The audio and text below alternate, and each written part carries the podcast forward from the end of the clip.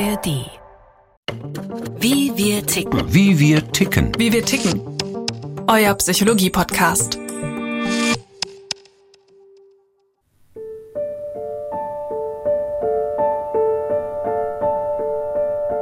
Es klingt zunächst einmal banal. Abschied nehmen bedeutet Menschen, Dinge, Aufgaben, Gefühle oder Ziele zurückzulassen. Manche dieser Trennungssituationen scheinen so unbedeutend, dass wir sie gar nicht weiter zur Kenntnis nehmen. Andere erschüttern uns langfristig und bis ins Mark. Und bei genauerem Hinsehen ist das Leben eine ständige Abfolge kleiner wie großer Abschiede. Vom Moment der Geburt bis zum Lebensende. Loslassen ist also eine unvermeidbare Konstante unseres Daseins. Denn ohne Loslassen kann keine Entwicklung, kann nichts Neues entstehen. Verena Kast ist Psychotherapeutin, Präsidentin des C.G. Jung Instituts in Zürich und Autorin zahlreicher Bücher zum Thema Trauer, Trennung und Abschied. Wir atmen ein, wir atmen aus, wir leben, wir sterben. Es ist nur so, Abschied, Trennung ist halt verbunden mit es tut uns etwas weh und vor allem wissen wir ja noch nicht, was Neues kommt. Sich einlassen und dann wieder loslassen. Ein Grundrhythmus des Lebens – und eine lebenslange Aufgabe. Denn obwohl unser Werdegang offenbar ganz wesentlich von diesem Takt geprägt wird, scheinen wir nicht immer gut dafür gerüstet zu sein. Trennungssituationen erschüttern uns in der Tiefe unserer Existenz. Wir reagieren mitunter so intensiv auf sie wie auf körperlichen Schmerz. Warum wir uns so schwer tun, erklärt Veronika Brandstetter-Morawitz. Sie ist Professorin am Psychologischen Institut der Universität Zürich. Das hat tatsächlich damit zu tun, dass Abschied nehmen und sich von etwas zu trennen, etwas aufzugeben, ein sehr schmerzlicher Prozess ist.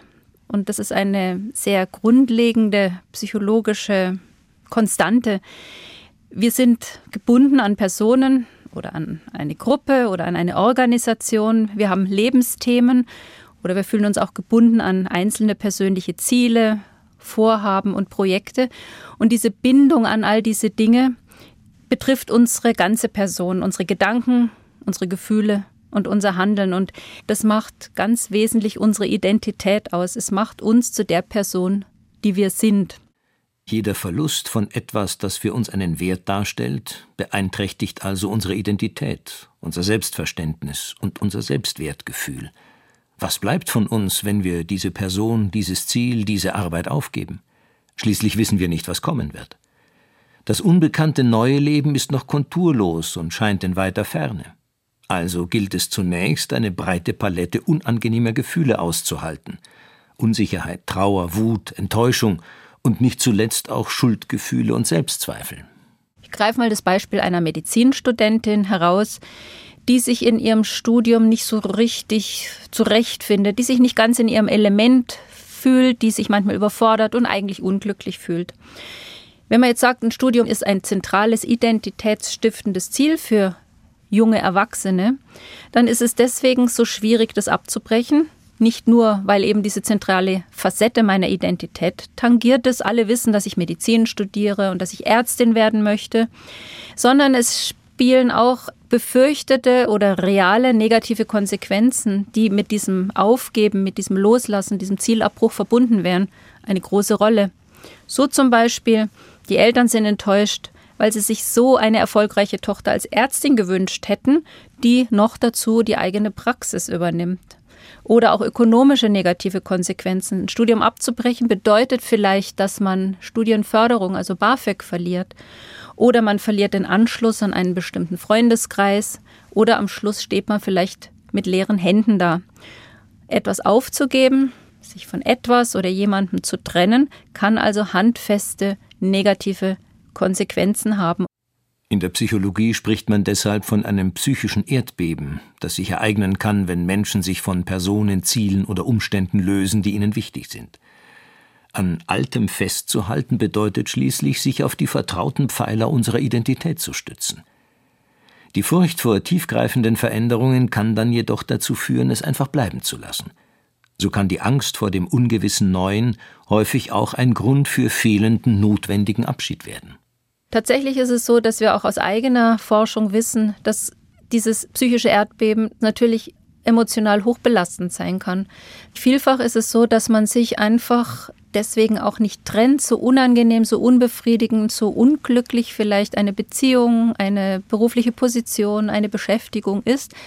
Häufig haben Personen überhaupt keinen Blick darauf, ob es Alternativen gibt oder sie meinen, es gäbe keine Alternative.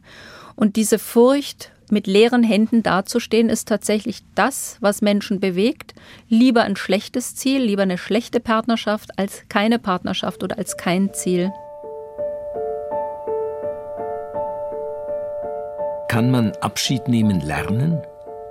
Werfen wir einen Blick auf den Anfang unseres Lebens, dort wo die psychische Grundausrüstung dafür gelegt wird, wie wir mit den psychischen Erdbeben auf unserem Weg später umgehen. Dort begegnen wir einem Paradox. Bevor wir nämlich die Fähigkeit zum Loslassen erwerben, müssen wir zunächst einmal lernen, enge Bindungen einzugehen. Wir werden im Leben ständig mit dem Thema Trennung und Abschieden und auch Verlusten konfrontiert. Aber wie wir damit umgehen, das entscheidet, wie das Fundament in der frühen Kindheit, das Bindungsfundament angelegt wurde. Ist das ein sicheres Fundament, heißt es überhaupt nicht, dass wir uns nicht trennen können. Ganz im Gegenteil. Karl-Heinz Brisch ist Professor für Psychosomatik und Psychotherapie in der Kinderheilkunde im Dr. von Haunerschen Kinderspital in München. Die Kinder, sobald sie ein bisschen sich sicher fühlen, fangen an und krabbeln von der Mutter weg, vom Vater weg, wollen auf dem Spielplatz alleine schaukeln, alleine auf die Rutsche. Und sie haben aber natürlich immer wieder die Rückversicherung und die Möglichkeit, auf die Mutter, den Vater als Sicherheit zurückzugreifen. Sind sie ein bisschen größer, schon im Kindergartenalter, dann können sie sozusagen innerlich auf die Erfahrung von Sicherheit zurückgreifen. Das heißt, Mutter oder Papa müssen gar nicht mehr real anwesend sein, sondern es reicht, wenn ich jetzt plötzlich auf der Rutsche Angst bekomme als Vierjähriger und denke, oh mein Gott, äh, die ist so groß, diese Rutsche und so lang, da bin ich noch nie gerutscht und da ist es auch noch mit einer Röhre und dunkel dann reicht es daran zu denken, wie wenn Papa oder Mama jetzt unten stünden oder dabei wären. Und allein die Erinnerung daran macht mir so viel emotionale Beruhigung und Sicherheit, dass ich mich traue zu rutschen und eine neue Erfahrung zu machen. Das heißt, mit dem guten Gefühl von Sicherheit an Bord, verinnerlicht, wie wir sagen, kann ich dann in die Schule gehen und schlussendlich als äh, junger Mensch um die Welt reisen. Und das gute Gefühl von Sicherheit ist sogar mehr als nur ein Gefühl. Hätten wir den Vierjährigen, der gerade eine wichtige neue Erfahrung auf der Rutsche macht, mit medizinischen Instrumenten verkabelt, würden die Messergebnisse mit großer Wahrscheinlichkeit Folgendes zeigen. dann würde man auf dem Monitor sehen, wie der Puls runterkommt, der Blutdruck runterkommt, weil das auch physiologisch dann Entängstigung, Beruhigung des gesamten Stressaufregungssystems bedeutet. Natürlich machen Trennungen von Bindungspersonen besonders viel Aufregung. Aber in der Regel haben Kinder, die bindungssicher sind, gelernt, mit diesem Stress umzugehen und diesen Stress gut für sich zu regulieren. Denn die Gefühle von Trauer, Schmerz, Angst, auch Wut, die klassischerweise mit einer Trennung verbunden sind, die müssen die Menschen ja dann, wenn sie gehen oder auch wenn jemand sich von ihnen trennt, jeder für sich irgendwie, wie wir sagen, regulieren. Um unangenehme Gefühle kommt also niemand herum, wenn es um Trennung geht. Die Frage ist nur, wie gehe ich mit diesem Gefühlswirbel so um, dass ich die Krise angemessen bewältige? In der Regel können Menschen, die bindungssicher sind, diese Gefühle gut wahrnehmen bei sich. Sie können sie körperlich wahrnehmen, körperlich spüren. Sie können sie auch zulassen. Das heißt, sie können weinen, sie können darüber sprechen, sie können sie auch in Beziehung bringen. Sie können diese Gefühle auch bei dem anderen, der vielleicht geht oder von dem sie sich trennen müssen, diese Gefühle wahrnehmen. Und diese Gefühle dürfen sein, die sind erlaubt. Und das Schöne ist, wenn ich bindungssicher bin, dann habe ich natürlich auch meine emotionalen Erfahrungen mit den anderen, von denen ich mich jetzt trennen muss. Und während ich mich trenne und nachdem ich mich getrennt habe, kann ich auf diese Erfahrungen innerlich wieder drauf zurückgreifen. Ich trenne mich also von Menschen, aber ich kann mich emotional an sie erinnern. Und die Erinnerungen sind sehr lebendig und sehr präsent mit all den Gefühlen und Erfahrungen, die da wieder mit zusammenhängen. Das heißt, obwohl ich mich getrennt habe und real die Person verlassen habe, Tschüss gesagt habe, habe ich trotzdem emotional die Person, von der ich mich getrennt habe, innerlich an Bord. Die ist nach wie vor bei mir. Das heißt also, wer sich in frühen Lebensjahren auf Personen verlassen konnte, die dabei geholfen haben, Trauer, Angst und Schmerz auszuhalten und zu bewältigen, der kann in späteren Lebenssituationen immer wieder auf diese unterstützende Grunderfahrung zurückgreifen – so können dann im Leben auch ausgesprochen positive Abschiede gelingen. Verena Kast Wenn Sie zum Beispiel Jugendliche nehmen, die sich von zu Hause abnabeln, also die in die Autonomie hineingehen, die denken, das Leben ist toll.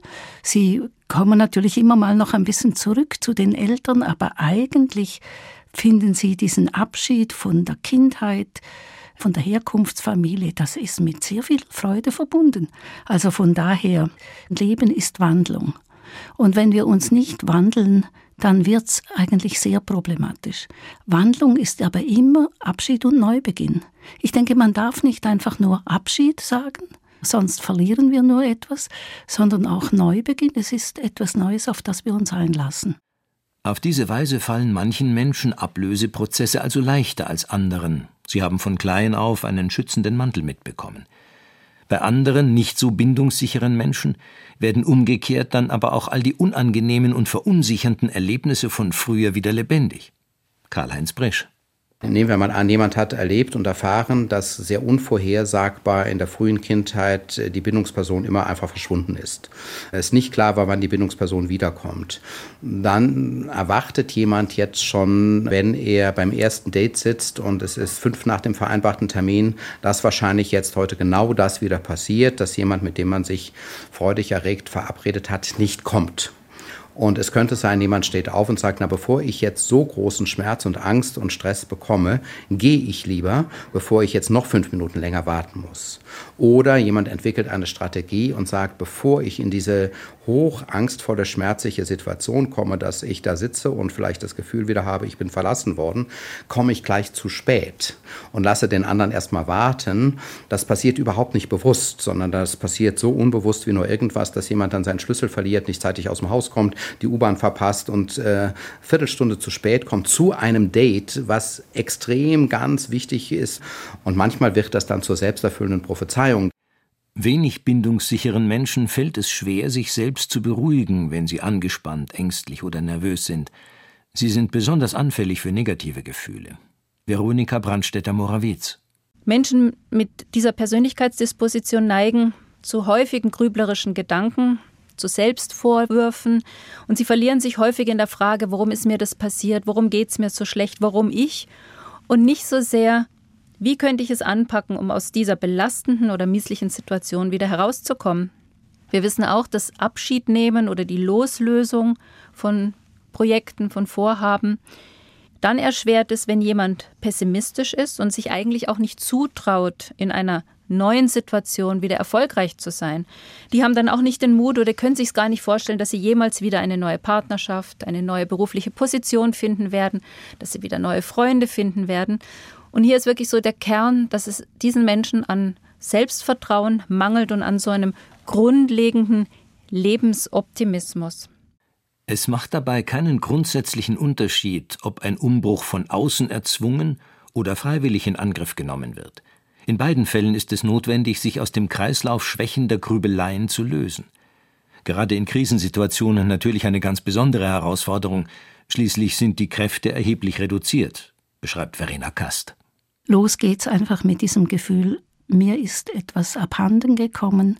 Ich kann auch mit Angst, mit großer Panik darauf reagieren die Person, auf die ich mich eingelassen habe, die mir auch geholfen hat in schwierigen Situationen, die ist nicht mehr da. Es ist ein riesiges Identitätsproblem, aber das gehört einfach auch zum Leben. Also man wird sich ja dann auch von diesem, ich nenne das ein Beziehungsselbst, ablösen und sich wieder auf sich selber zurückorganisieren. Also wer bin ich, wenn ich diesen Menschen jetzt nicht mehr bei der Seite habe? Worauf kann ich mich in mir drin beziehen. Und das bedeutet dann auch, dass ich ja vielleicht auch Aspekte, die in der Beziehung nicht lebbar waren, dass ich die neu wieder leben kann oder überhaupt leben kann, überhaupt neue Projekte in Angriff nehme. Solche Zeiten des Übergangs, die sich mit Gefühlsbädern aus Wut, Rache und Trauer abwechseln können, brauchen natürlich Zeit. Es sind wichtige Momente des Innehaltens. Loslassen geht nicht über Nacht. Übers Knie brechen lässt sich gar nichts. Also ich denke, jede Wandlung, jede Veränderung im Leben, das muss jetzt gar nicht ein großer Trauerprozess sein, sondern einfach, wenn wir das Gefühl haben, in mir drin verändert sich etwas, ich habe neue Interessen oder so, das braucht Zeit, weil da sind wir psychisch so ein bisschen labil Und wenn wir uns Zeit geben und einfach so, was spüre ich denn eigentlich, was sind meine Wünsche, wo ist mein Ärger und so weiter, dann können wir besser damit umgehen. Aber das scheint mir eben grundsätzlich heute ein Problem zu sein, dass wir für die psychischen Prozesse uns zu wenig Zeit nehmen. Nicht ausweichen heißt also die Devise. Es gibt keinen Weg, sich an der Realität des Verlusts vorbeizumogeln. Was in Zeiten unfreiwilliger ebenso wie sinnvoller und notwendiger Trennungssituationen hilft, ist eine Umbewertung. Es ist notwendig, sich neu zu fokussieren. Und der Übergang in diese Phase gelingt umso besser, je mehr das Loslassen auch von Einlassen begleitet wird. Schließlich gibt es den Ansatzpunkt, dass man letztendlich auch sich fragt, was wäre denn so schlimm, wenn ich mich von diesem Ziel oder aus dieser Partnerschaft oder von diesem beruflichen Projekt lösen würde? Welche Kosten habe ich denn, wenn ich dabei bleibe? Und es ist im Grunde genommen wichtig, eine Nutzen-Kosten-Erwägung zu machen in einem gewissen Sinn, auch wenn das jetzt sehr, sehr rational klingt. Was sind denn die positiven und die negativen Seiten dieses Projekts, dieses Vorhabens, dieser Partnerschaft? Lohnt sich für mich der Aufwand für das, was ich eigentlich erreichen kann? Wären meine Kräfte nicht woanders besser eingesetzt? Muss es denn wirklich das Maximalziel sein? Kann ich vielleicht ein bisschen bescheidener in meinen Ansprüchen an mich selbst werden? Und letztendlich wird dieses drüber nachdenken langsam, langsam auch den Blick öffnen auf Alternativen. Und da ist einfach eine gute Strategie, dass man mögliche Alternativen, die man eigentlich zunächst für völlig unrealistisch oder für fernliegend ähm, betrachtet hat, dass man einfach mal gedanklich das durchspielt und man wird eine gewisse sage ich mal, emotionale Erleichterung erleben und auch den Blick öffnen auf das, was doch noch möglich ist. Scheiden tut weh. Doch auch extremer Trennungsschmerz, etwa beim Tod eines Partners, hat seinen Wert. Verena Kast. Wir haben zunächst einmal eben diese Situation, dass wir das Gefühl haben, das Leben hat uns etwas genommen wenn wir in einem Trauerprozess drin sind, uns noch einmal zurückerinnern, was wir in dieser Beziehung, die jetzt eben nicht mehr existiert, was wir auch an Gutem erlebt haben, was wir ja auch nicht verloren geben müssen, also wo wir auch eine gewisse Dankbarkeit haben können, dann können wir sagen, ja, ich habe diese Beziehung nicht mehr, aber ich hatte diese Beziehungen und ich habe noch die Erinnerung an diese Beziehung, ich habe das, was durch diese Beziehung in mir geweckt worden ist, damit kann ich weiterleben. Trennungsprozesse bleiben niemandem von uns erspart. Abschiede vom Elternhaus, von Liebesbeziehungen, von Arbeit, von Gesundheit und schließlich auch vom Leben sind unvermeidbar. Gerade das Alter ist geprägt vom langsamen Verschwinden vieler Optionen. Der Beruf liegt hinter uns, die Todesfälle im Freundeskreis häufen sich, körperliche und geistige Leistungsfähigkeit nehmen ab. Veronika Brandstätter-Morawitz. Diese Relation zwischen Ressourcen und Verlusten verschiebt sich in die eher ungünstige Richtung. Und auch da gehört natürlich dann zu einem gesunden Altern dazu, dass man sich mit dieser Verschiebung zwischen Ressourcen und Verlusten arrangieren muss. Interessanterweise ist es so, dass das älteren Menschen und alternden Menschen in der Regel relativ gut gelingt, wie viele Studien zum sogenannten Wohlbefindensparadox zeigen. Es ist nämlich keineswegs so, dass ältere Menschen oder alternde Menschen die gesundheitliche Beeinträchtigungen haben, deren soziales Netz sich vielleicht ausgedünnt hat, die auch aufgrund der Pensionierung diesen strukturierenden Alltag vermissen, dass die unglücklicher oder unzufriedener mit ihrem Leben wären. Keineswegs, es findet sich genau dieselbe Maß an Lebenszufriedenheit, an Wohlbefinden wie bei jüngeren Menschen. Vielleicht taucht dann einfach so etwas wie Dankbarkeit auf für das, was war. Verena Kast wenn es dann gegen den Tod zugeht, ich glaube, das Leben ist dann auch vollbracht. Zu einer solchen Lebensbilanz gehört dann auch, sich auf den Gedanken an das eigene Ende einzulassen. Ein letzter Abschied, der bedeutet, zu akzeptieren, dass es den Tod gibt. Wir können ja gar nicht nicht loslassen.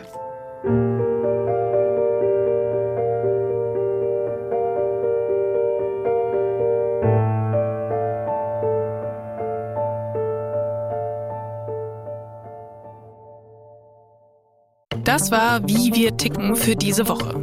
Neue Folgen gibt es jeden Mittwoch in der ARD Audiothek. Bis dahin hier noch ein Podcast-Tipp für euch.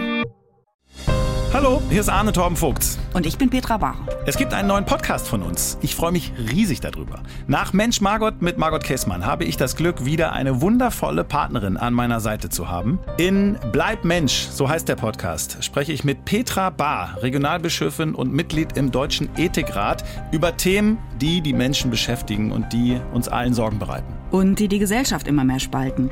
Wir wollen in polarisierenden Zeiten die Übersicht behalten auf keinen Fall den Kopf in den Sand stecken und vielleicht auch ein paar Lösungen anbieten. Wir wollen Mensch, Mensch bleiben. Bleib Mensch, der neue NDR-Podcast. Ab jetzt in der ARD-Audiothek.